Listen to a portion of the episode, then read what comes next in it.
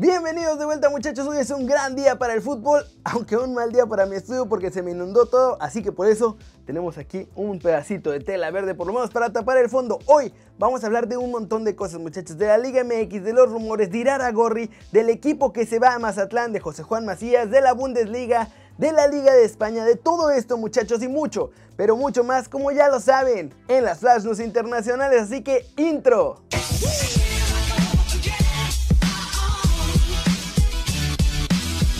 Arranquemos hablando de la Liga MX y los positivos del Cocobicho porque cada día hay más en los clubes mexicanos y el miedo está creciendo entre los jugadores. Santos Laguna es el club que más la está sufriendo muchachos. Primero fueron 8, luego el jueves por la noche confirmaron a otros 4 jugadores y este sábado se confirmaron 3 casos más de positivo ahí en la Laguna. En total en la comarca hay 15 jugadores que han dado positivo. Eso es más de la mitad de la plantilla. En Atlas afortunadamente todas las pruebas dieron negativo, así que no hay ningún contagiado en el equipo. Pero en Chivas ya también empezaron a dar los resultados y hicieron oficial que uno de los jugadores está contagiado. No han querido revelar la identidad del jugador, obviamente para no dañarlo, pero muchos sospechaban que eran la Chofis por haberse saltado la cuarentena. Entonces la Chofis tuvo que salir a publicar en su Instagram que él no es el contagiado, así que pueden estar todos tranquilos. Ahora comienzan nuevas pruebas en más equipos. Ya hay miedo en los jugadores de verdad muchachos. Este sábado la plantilla del América fue al nido para comenzar a hacer los exámenes correspondientes y los Pumas empezarán este fin de semana también a hacer los tests a sus jugadores para ver cómo viene la cosa. Poco a poco, pero ya se están haciendo los tests los equipos y la cosa cada día parece más grave. Al final, la salud es primero, eso es lo más importante y sí, cada día estamos viendo más casos y más equipos entonces, tal vez fue una buena idea terminar la liga y no jugarla. Aunque todavía hasta ahorita parece muy sospechoso que Santos sea el que más tiene, porque dirá la Gorri. Y hablando de cosas sospechosas de Alejandro Iraragorri, otra vez, así como que no queriendo la cosa, Faitelson reveló por qué es que nadie critica las cosas que hace y todo lo que está provocando en la Liga MX este directivo. Y es que en una entrevista en la que habla de su pasado Faitelson y de las cosas que le han causado problemas y todo eso, confesó que casi lo suspenden cuando se peleó con Deanda. Luego también habló de la vez que se peleó con Peláez y que se dijeron cosas al aire. Pero lo interesante llegó cuando tocaron el tema de Iraragorri, muchachos. Porque dijo que él no iba a opinar nada porque es muy peligroso. Faitelson sí aceptó que al principio pensaba que el presidente de Santos iba a ayudar a mejorar las cosas en la Liga MX. Pero ahora piensa diferente y no lo puede decir porque Alejandro Iraragorri tiene una firma completa de abogados, muchachos, lanzando demandas a diestra y siniestra contra los medios cuando hablan mal de él. Les voy a leer la declaración de Faitelson completa para que vean el nivel de las cosas. Es esto. No puedo hablar nada de Iraragorri, ni bien ni mal, porque he hablado muchas veces bien de él, que es un hombre importante. Yo pensé que él era el que iba a cambiar la cara al fútbol mexicano. En fin, no puedo hablar de él porque sus abogados de Nueva York usan todo contra mí y contra mi empresa. Mi empresa gasta mucho dinero en abogados. Así de mal están las cosas. Ahora los medios tampoco pueden decir la verdad porque por ahí te meten una demanda y todo porque quienes están haciendo las cosas realmente mal no quieren ser exhibidos. ¿Cómo la ven? Ya no solamente es Televisa y TV Azteca, ya están tratando de controlar a todos los medios. Y pasemos con los rumores del mercado en México porque hay varios cambios importantes muchachos. Un para punto de ser oficiales, un club que se cambia de ciudad y un nuevo entrenador. Y es que muchachos, Morelia se va a quedar sin fútbol. Lo siento mucho por ustedes, muchachos. TV Azteca tiene decidido mover a Monarcas de sede y ellos serían el equipo que se va a mudar a Mazatlán. Monarcas va a ser el cuadro que jugará en este nuevo estadio que está espectacular y que están terminando de construir en aquella ciudad. Además, la monarquía llegará a su nueva sede con nuevo entrenador. No llegaron a un acuerdo con Pablo Guede, no va a renovar con la monarquía y el nuevo entrenador será Juan Francisco Palencia, el gatillere. Los Tigres empezaron a hacer llamadas a diferentes clubes de la Liga MX para ya avisarles. Una vez cancelado el clausura 2020, los de la Autónoma de Nuevo León ya les llamaron, les dijeron, ¿saben qué? Leonardo Fernández de los Diablos Rojos, Jefferson Intriego de Juárez y Jason Lucumi de los Gallos Blancos tienen que reportar con nosotros. Van a ser los primeros tres nuevos refuerzos de la plantilla.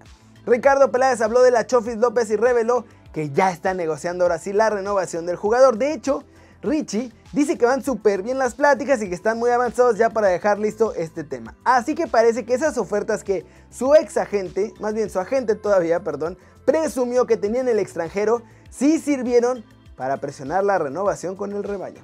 Otro que renueva es Miguel Herrera, muchachos. El Piojo firma la próxima semana su contrato con América que lo va a unir con los de Coapita la Bella por otros tres añotes más.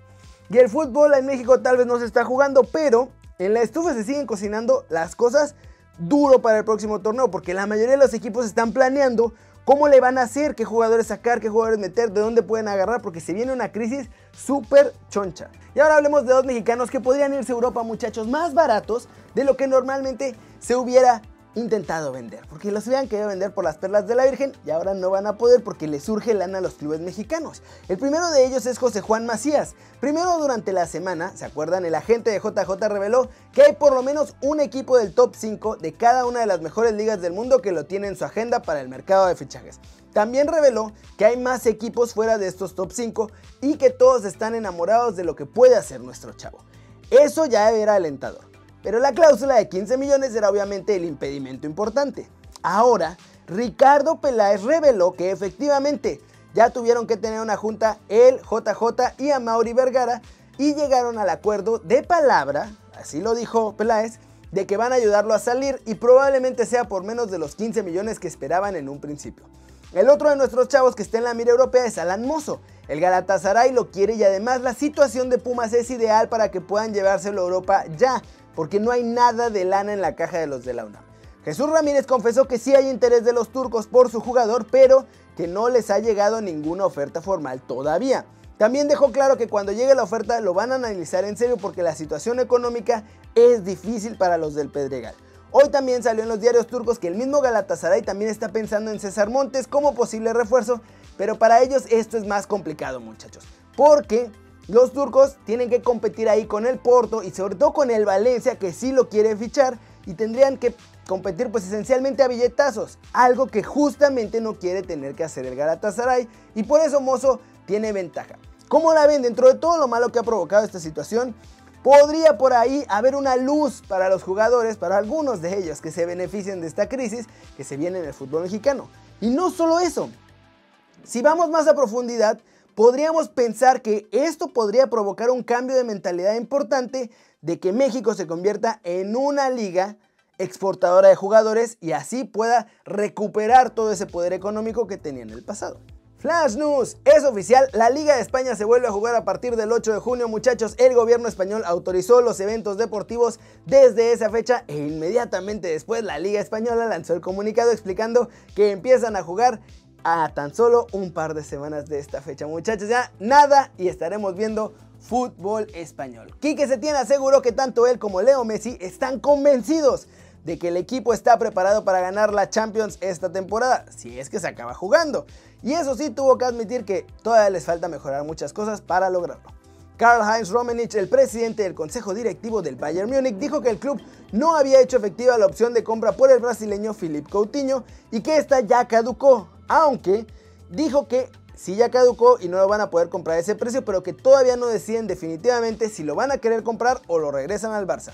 La Liga de Fútbol Portuguesa cerró su calendario ya para las 9 de las últimas 10 jornadas del campeonato y oficialmente se reanudan a puertas cerradas los partidos a partir del 3 de junio. La Liga de Fútbol Profesional publicó el regreso de la League On. Parece que vuelve muchachos, se trata del domingo 23 de agosto, aunque todavía falta que la UEFA dé el visto bueno a este calendario propuesto porque ya sería el de la siguiente temporada, no el de terminar esta. Y vamos a acabar el video de hoy con el resumen de la Bundesliga que tuvo su segunda jornada post parón y esta la verdad ya estuvo más buena que la primera. Hubo goles, emoción y un equipo que esencialmente ya se nos va a ir a la quema del descenso. El Borussia Dortmund derrotó 2 a 0 al Wolfsburg y continuó con la efectividad que mostraron ante el Schalke la semana pasada. Eso sí, los de amarillo y negro no jugaron tan bien esta vez, pero fueron igual de efectivos. Guerreiro puso el 1-0 y Archaf Hakimi puso el 2-0 definitivo. Brutal partido muchachos entre el Bayern y el Eintracht Frankfurt. Al final los bávaros golearon 5-2, pero se les complicó un rato porque Hinteregger marcó un doblete en solo 4 minutos. Los goles del triunfo del Bayern fueron obra de León Goretzka, Thomas Müller, Robert Lewandowski que llega a 27 goles en 27 partidos, Alfonso Davis y un autogol de Hinteregger también.